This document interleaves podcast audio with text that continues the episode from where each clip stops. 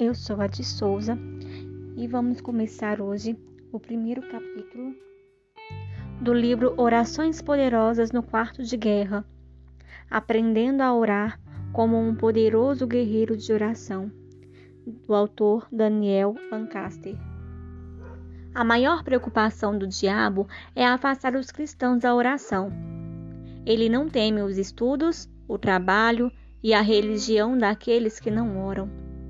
Ele ri da nossa labuta, zomba de nossa sabedoria, mas treme quando oramos. Este é um livro simples sobre a oração. Você vai aprender as lições mais importantes que reuni sobre a oração nos últimos 40 anos. Princípios que eu gostaria que alguém houvesse me ensinado há muito tempo.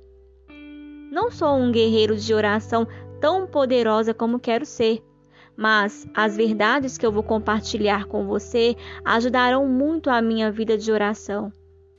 As lições que você vai aprender neste livro me ajudaram e acredito que vão ajudá-lo também.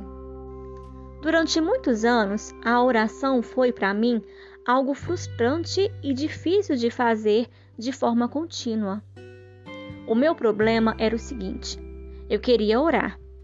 Já me disseram que eu tinha que orar, mas eu não sabia como fazer isso. Quando eu tentava orar, minha mente viajava. Eu ficava entediado e sentia que a oração era uma atividade complicada, que eu nunca conseguiria dominar. Apenas estou sendo sincero. As conversas que tive com outros crentes me convenceram que eu não era o único a me sentir assim com relação à oração. Havia seguidores fervorosos de Jesus que partilhavam dos mesmos pensamentos. Quando nossa família de seis pessoas se mudou para o sudeste da Ásia como missionários, a guerra espiritual tornou-se um problema verdadeiro. Tendo sido pastor nos Estados Unidos, a minha vida de oração parecia uma montanha russa, com alguns pontos altos, mas principalmente pontos baixos voltas e reviravoltas. Trabalhando com crentes norte-americanos por 12 anos no exterior, fiquei impressionado com a forma como eles faziam orações poderosas e eu não.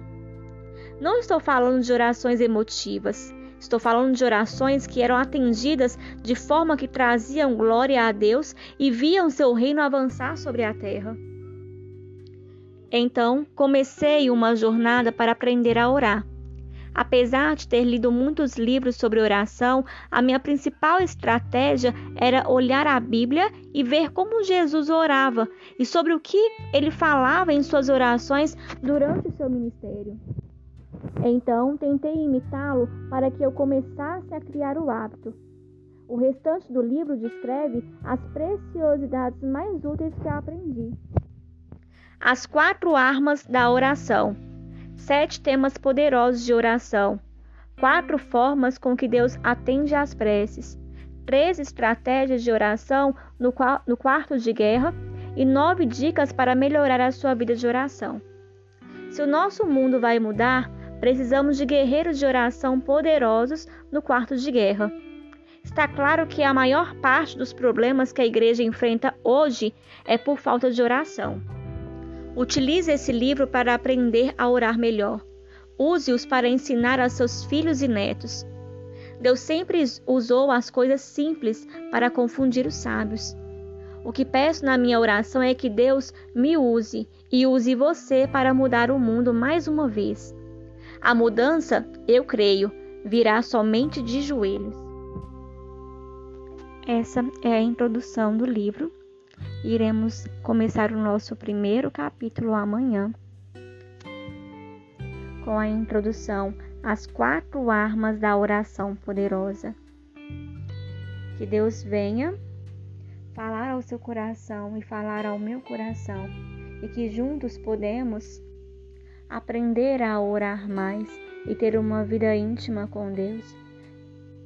Uma vida de oração e de joelhos que possamos mudar a minha vida, a sua vida e o mundo lá fora. Amém? Que Deus abençoa. Até o próximo.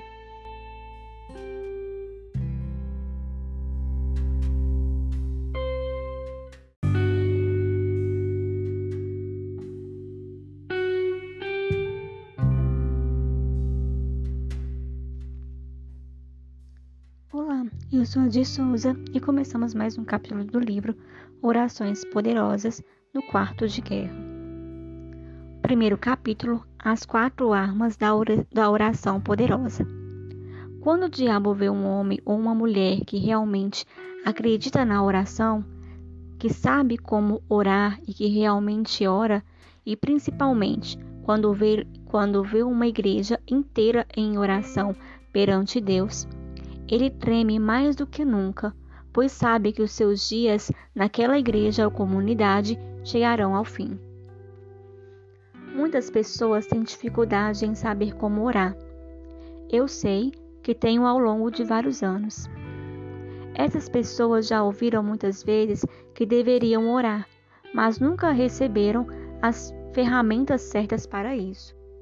Elas entram no quarto de guerra de oração de mãos vazias e logo ficam desencorajadas. Encontram-se desejando que pudesse orar melhor e sentem-se culpadas por não conseguir. Assim que entrar no quarto de guerra, lembre-se que Jesus está com você. Ele é o grande sumo sacerdote e sabe orar com perfeição. Durante seu ministério na terra, Jesus ensinou seus discípulos a orar, e ele quer ensinar você também. Poucas ações fazem Jesus mais feliz do que quando um de seus filhos se curva ao seu lado e se junta a ele em oração. Nessa sessão, você aprenderá quatro armas da oração poderosa: o louvor, o arrependimento, o pedido e a submissão. Cada uma dessas partes é importante para uma vida de oração saudável. Se a, se a sua vida de oração está tediosa ou improdutiva, o motivo geralmente é a falta de uma das quatro armas da oração. Transforme cada arma de oração poderosa em hábito e veja a sua vida de oração crescer. O louvor. O jeito certo de adorar é estender as mãos e pedir àquele que sabemos ter o coração de um pai. O louvor é a primeira arma de uma oração poderosa. Cada uma das orações de Jesus de que se tem registro começa com louvor e deveríamos seguir o seu exemplo. Lucas 10, 21 diz: Naquela hora, Jesus, exultando no Espírito Santo, disse: Eu te louvo, Pai, Senhor do céu e da terra, porque escondeste essas coisas dos sábios e cultos e as revelaste aos pequeninos. Sim, Pai, pois assim foi do seu agrado. Faz sentido que o louvor seja a primeira parte da oração. Quando começamos a orar, somos conduzidos até a sala do trono de Deus Todo-Poderoso, com os anjos e serafins. Outros crentes juntam-se a nós diante do trono de Deus em toda a Bíblia, a primeira reação das pessoas na presença de Deus é a adoração. Mas por que o louvor é uma arma poderosa quando oramos? Nós somos criados para amar a Deus e as pessoas. Mas por causa do pecado original, nos encontramos em circunstâncias onde magoamos, magoamos os outros e os outros nos magoam. Logo, acabamos desenvolvendo a ideia de que a nossa principal tarefa era proteger o nosso coração. Construímos muros para manter os outros do lado de fora. Ocasionalmente, deixamos alguém entrar, mas fazer isso nos aterroriza e logo encontramos um motivo para expulsá-lo. O resultado disso é que temos um coração pequeno na verdade, com o passar do tempo, o nosso coração ficou cada vez menor. O louvor é uma arma importante no quarto de guerra da oração, por tornar o nosso coração maior. Louvando, entendemos quem é Deus e o que ele pode fazer. O louvor, ele abre o nosso coração para Deus. O louvor nos conecta com o Pai eterno. O louvor nos retira de nosso pequeno universo e fornece uma visão mais amplificada do reino soberano de Deus. Quando começo a minha oração com louvor, ela é mais ou menos assim: Pai Celeste, eu te louvo. O Senhor é bondoso, o Senhor é forte, o Senhor é o nosso Salvador. O Senhor é o Eterno. O Senhor prepara uma mesa diante de nós. O Senhor nos guia por pastos verdejantes. Não há outro além do Senhor. Maravilhoso em todas as suas obras. A mão do Senhor não está encolhida para que não possa salvar. O Senhor nos amou com amor eterno. Este é um exemplo de oração de louvor. Pratique louvando a Deus em oração, até que se sinta o seu coração estar maior e veja Deus em seu esplendor. Depois de passar algum tempo louvando a Deus, vá para a próxima arma da oração poderosa, o arrependimento, que continuaremos no próximo áudio. Considerações finais. Entendo que muitas vezes a oração não sobe ao trono de Deus, pois entramos no quarto de guerra com as mãos vazias, sem o que realmente lhe dizer. Não oramos com fé e nem lhe damos a adoração que é devida. E por mais que queremos e desejamos ser outra pessoa, ser melhor para com Deus, precisamos aprender a orar de verdade. Orar com fé, com adoração e comunhão a Ele, oferecendo o nosso sacrifício de louvor a Ele que merece toda a honra e toda a glória. Todas as vezes que oramos, Deus está conosco.